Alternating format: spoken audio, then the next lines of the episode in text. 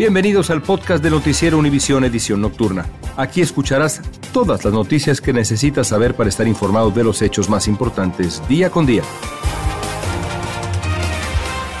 Buenas noches, hoy es jueves 9 de noviembre y estas son las noticias más importantes del día.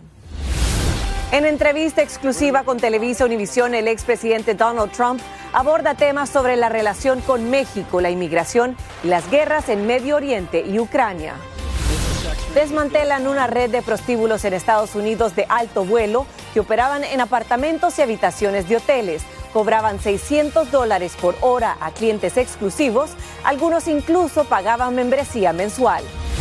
Hoy se saben nuevos detalles del choque en Texas de dos vehículos durante una persecución policiaca. Ya fueron identificadas las víctimas de origen hondureño. También pereció una pareja mexicana. Y el Papa Francisco apoya a católicos transgénero. Dice que pueden bautizarse, ser padrinos y testigos de bodas religiosas, abogando por una iglesia más inclusiva. Comienza la edición nocturna. Este es Noticiero Univisión Edición Nocturna con León Krause y Maite Interiano. Muy buenas noches. El expresidente Donald Trump le concedió una entrevista exclusiva a Televisa Univisión en su residencia de Mar-a-Lago, en Florida. Habló de la relación con México, la migración eh, irregular, las guerras en Ucrania y el Medio Oriente. Así es, León, y precisamente Lourdes del Río nos tiene un recuento de algunas de sus respuestas a Enrique Acevedo, presentador de N. Es la entrevista que muchos querían ver, algunos porque son sus fieles partidarios, otros porque son sus detractores y otros simplemente porque no están seguros de cómo interpretar sus polémicos comentarios y fuertes puntos de vista. Televisa Univisión, a través de Enrique Acevedo, presentador de N, conversó por una hora con el expresidente Donald Trump, quien aspira a regresar a la Casa Blanca. La primera pregunta, ¿a qué atribuye el que, según las últimas encuestas, el 42% del voto hispano le favorezca? Son gente muy buena, gente increíble. Y también quieren seguridad si están en los Estados Unidos o si están en México o donde sea. A ellos les gusta la seguridad y nosotros sí la damos. En cuanto a la relación que sostuvo con México durante su presidencia, Trump aseguró que fue buena en gran parte por la relación de amistad que tuvo y aún sostiene con el presidente Manuel López Obrador. Él es un poquito diferente, un poquito más hacia la izquierda que yo quizás, pero es un gran caballero, un hombre maravilloso, y yo creo que le ha hecho una tarea maravillosa, fantástica para México. Algunos de los aspirantes republicanos han hablado de intervenir militarmente en México para evitar, para detener el tráfico de fentanilo a través de la frontera. Si usted es reelegido presidente, ¿apoyaría esta idea de intervención militar? Bueno, muchas personas dicen que fue mi idea, de hecho dijeron que yo iba a hacer esto, pero nosotros sí vamos a tratar con México. La relación es muy buena. A México no le gusta lo que está ocurriendo tampoco con fentanil y todas las otras cosas que están pasando por la frontera. México también es víctima de esto. Donald Trump se reafirmó en su aseveración de que los casos que enfrenta en los tribunales responden a una persecución política por parte del gobierno del presidente Joe Biden. Usted dice que el Departamento de Justicia y el FBI han sido utilizados como armas. ¿Haría lo mismo si es reelegido? Si ellos hacen esto, ya lo han hecho, de hecho. Pero si ellos quieren seguir adelante con esto, sí, esto sí puede ocurrir a la inversa, puede ocurrir en la inversa. Lo que ellos han hecho es que ellos han liberado el genio de la botella mágica. ¿Entiendes esto?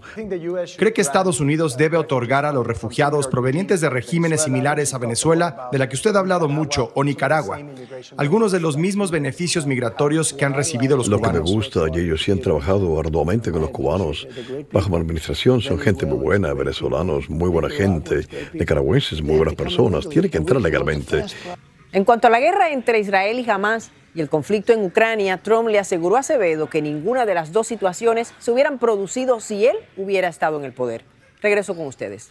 Gracias, Lourdes. Si usted se perdió la entrevista, solo tiene que escanear con su celular el código QR que aparece en la pantalla o visitar la página de Noticias Univisión en YouTube para poder ver la conversación completa. Dos policías de Florida resultaron gravemente heridos a ser atropellados por el hijo de una mujer que llamó al número de emergencia reportándolo con una crisis mental. Cuando los agentes llegaron a calmar al hombre de 28 años, este no quiso hablar y embistió de manera intencional y de manera violenta a los agentes. Uno de ellos sufrió una lesión durísima en el fémur. Se teme que pueda perder una pierna incluso. Los dos tuvieron que ser operados. Y la policía de Scottsdale, en Arizona, hizo públicas las imágenes de la cámara corporal de los policías que muestran la interacción que tuvieron con el jugador de los Coyotes de Arizona, Alex Galchenyuk, en julio. Él y su padre fueron detenidos tras un atropello con fuga. Fue entonces cuando Galchenyuk empezó a amenazar a los agentes, como revelan las imágenes. Vamos ahora con el escándalo sexual de burdeles que operaban en lujosos departamentos en dos estados. Tienen una selecta clientela de gente influyente, entre ellos empresarios, políticos, militares. Algunos incluso, escuchen esto, pagaban membresía para chequearse previamente, como en los controles de seguridad en aeropuertos. Fabiola Galindo tiene más. Habitaciones de hoteles y apartamentos de lujo fueron convertidos en una red de prostíbulos clandestinos para funcionarios de alto rango y operaban en ciudades como Boston y Washington, D.C. Así lo revela una investigación federal. This commercial sex ring was built on secrecy and exclusivity catering to a wealthy and well-connected clientele. Promocionaban sus servicios publicando fotos de mujeres semidesnudas en el Internet. Las autoridades dicen que solo se aceptaban a clientes tras verificarle los datos personales. Luego recibían ofertas de sexo a cambio de dinero de hasta 600 dólares la hora. These websites facilitated the movement of predominantly Asian women across the United States for sex trafficking and sexual, a commercial sex ring exploiting them in the process. Las autoridades ya arrestaron a tres individuos, incluyendo a un hombre que fue visto trasladando a mujeres y cobrando dinero en efectivo. Y aunque no han revelado los nombres de los clientes, dijeron que son médicos, abogados, contadores, funcionarios. Cualquier profesión está representada en este caso. Las personas que van a tener consecuencias penales mayores son los que manejan el negocio de la prostitución. El abogado criminalista explica las consecuencias. Probablemente se le reduzcan los cargos a un desorden de conducta, paguen una multa, pero hasta ahí. O sea, realmente el cliente no va a ser muy afectado. Los acusados deberán acudir a la corte la próxima semana. En Nueva York, Fabiola Galindo, Univisión. Y finalmente la huelga de actores de Hollywood llegó a su fin con un acuerdo entre el sindicato que lo representa y las compañías productoras, noticia que ha sido muy bien recibida por trabajadores de compañías de servicios de alimentos, por ejemplo, que ahora regresan con entusiasmo a trabajar, pero enfrentando dificultades. Juan Carlos González nos platica desde Los Ángeles. El momento en que se enteraron que había un acuerdo que terminaría con la huelga de actores fue por demás emocionante para un gran número de personas como Juan Carlos, quien trabaja para una compañía de servicio de alimentos. Pues sentí un alivio enorme porque pues ya tanto tiempo esperando, esperando. José Luis es dueño de esta compañía de catering, una industria que quedó paralizada ya que sirven alimentos a los actores y otros empleados durante las producciones de películas y series de televisión nos comenta que varias personas que él conocía ante la desesperación se quitaron la vida. Eh, personalmente a dos, dos personas que se suicidaron, estábamos en contacto y nos dimos cuenta cuando pasó y esas son las tragedias grandes de, de esta huelga. Por eso ahora dicen, ya están preparándose para volver a laborar. Estamos más que preparados con tanto tiempo de no trabajar. Si mañana se pudiera empezar a trabajar, mañana se ponía. Y es que fue una huelga muy difícil y muy larga, que duró 118 días. Todo esto ha estado prácticamente paralizado durante varios meses. Sin embargo, ahora con este nuevo acuerdo, las personas que aquí laboran esperan que dentro de muy poco tiempo todo esto vuelva a la normalidad. Ya trabajan en el acondicionamiento de los camiones en los que transportan equipo y alimentos. Ya comienzan a organizar todo de nuevo. En fin, ya se siente la energía de volver al trabajo, aunque ahora se enfrentan a otro desafío, la falta de empleados. La gente pues optó por, por encontrar otra profesión, otro trabajo. Este, y mucha gente dejó la industria. Ahora el problema que va a tener la industria es volver a conseguir gente, reentrenarlos y es que esperan que en los próximos meses haya muchas producciones para tratar de recuperar el tiempo perdido. En Los Ángeles, Juan Carlos González, Univisión. Estás escuchando la edición nocturna de Noticiero Univisión.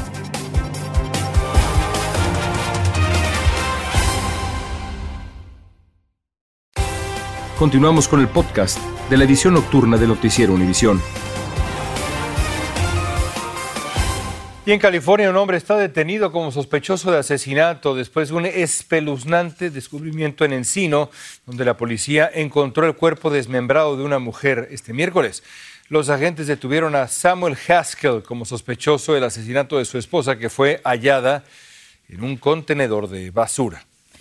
Y totalmente devastados se encuentran los hijos de la pareja mexicana que murió en un violento choque durante una persecución por tráfico de inmigrantes en Texas.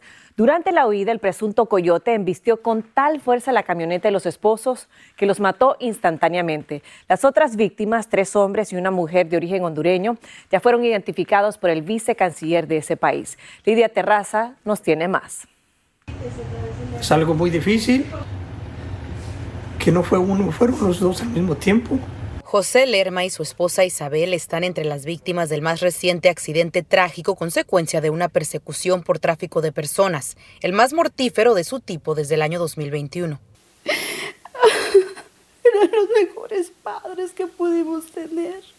La pareja de abuelitos provenientes del estado de Georgia, quienes estaban a punto de festejar su 50 aniversario de casados, transitaban por el área de Batesville en el sur de Texas, con rumbo a México, cuando quedaron atrapados en la persecución policial. La cifra total de muertos es de ocho personas, cinco de ellas migrantes indocumentados, en su mayoría hondureños. Desgraciadamente mis papás estuvieron en el lugar equivocado, en el momento equivocado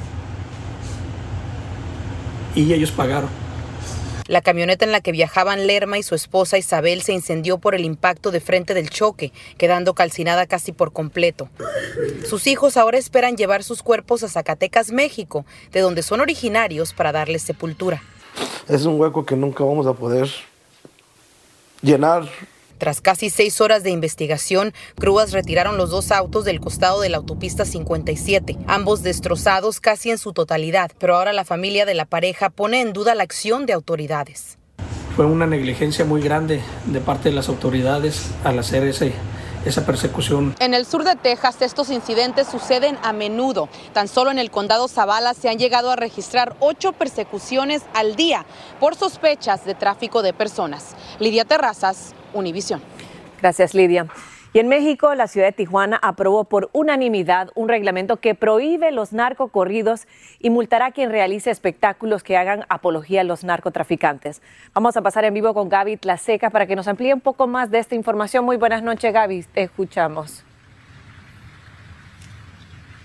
¿Cómo estás, Maiti? Muy buenas noches. Pues sí, a partir del día de hoy quedan estrictamente prohibidos los narcocorridos, tocarlos o reproducirlos en cualquier espacio público de la ciudad de Tijuana, en Baja California. El objetivo, ya lo adelantabas un poco, es dejar que la gente se eduque de otras maneras. Quieren acabar con la violencia auditiva y que la gente deje de hacer también apología del delito. Quien reproduzca los narcocorridos en espacios públicos tendrá que pagar una multa que va desde los 33 mil dólares hasta los 66 mil dólares. No es la primera vez que en Baja California se toma una medida así. Hay que recordar que también ya hace unos meses en este estado se prohibieron los narcocorridos en el transporte público. Ningún concesionario de este servicio público puede tocarlos. Hay que decir que esto surge después de que se anunciara el concierto de Peso Pluma, que es muy famoso, que toca temas de narcocorridos, y se aparecieran en la ciudad mantas con amenazas de muerte. Así que vamos a ver cómo funciona esta medida que ya dicen los empresarios puede golpear a la economía, ya que la mayoría de los músicos que van a esta ciudad tocan esta clase de música. Regreso con ustedes. Muchísimas gracias, Gaby. Vamos a estar pendiente. Les cuento que en Los Ángeles se produjeron varias peleas tras la presentación de una película sobre el ataque del grupo terrorista Hamas a Israel en el que fueron asesinados más de 1.500 civiles y otros 5.000 quedaron heridos. La policía tuvo que acudir al Museo de la Tolerancia después de que se produjeran enfrentamientos entre grupos pro-judíos y otros pro-Palestina. Mientras tanto, en Denver, Colorado, una manifestación pro-Palestina frente al Capitolio Estatal. Los manifestantes pedían un alto al fuego por parte de Israel para que no haya más pérdidas de vidas humanas. Y cámaras de CNN captaron hoy explosiones sobre el norte de la franja, de Gaza, donde las tropas de Israel estarían librando combates con los terroristas del grupo Hamas. Mientras tanto, Israel confirmó una pausa humanitaria diaria de cuatro horas para que los civiles salgan del norte de Gaza. El Departamento de Defensa difundió un video de los ataques aéreos de Estados Unidos en el este de Siria contra un almacén de armas de grupos terroristas respaldados por Irán. Desde el 17 de octubre estos grupos han atacado varias bases militares estadounidenses en Siria y en Irak, dejando a varios militares heridos.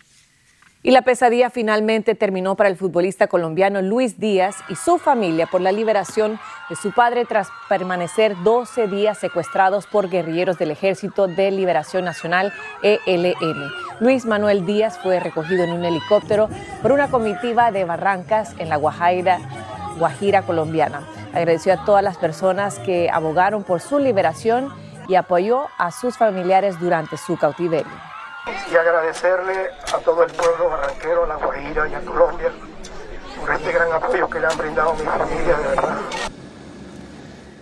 El ELN es el mayor grupo que queda en el conflicto interno de Colombia, que opera en las zonas rurales. El gobierno de Colombia intercedió para negociar la liberación del padre del futbolista del Liverpool de Inglaterra. Estados Unidos aprobó la primera vacuna para adultos vulnerables al virus de la chikungunya, transmitida por el mosquito. Hay varias personas en riesgo de contraer esta enfermedad en algunas partes del país.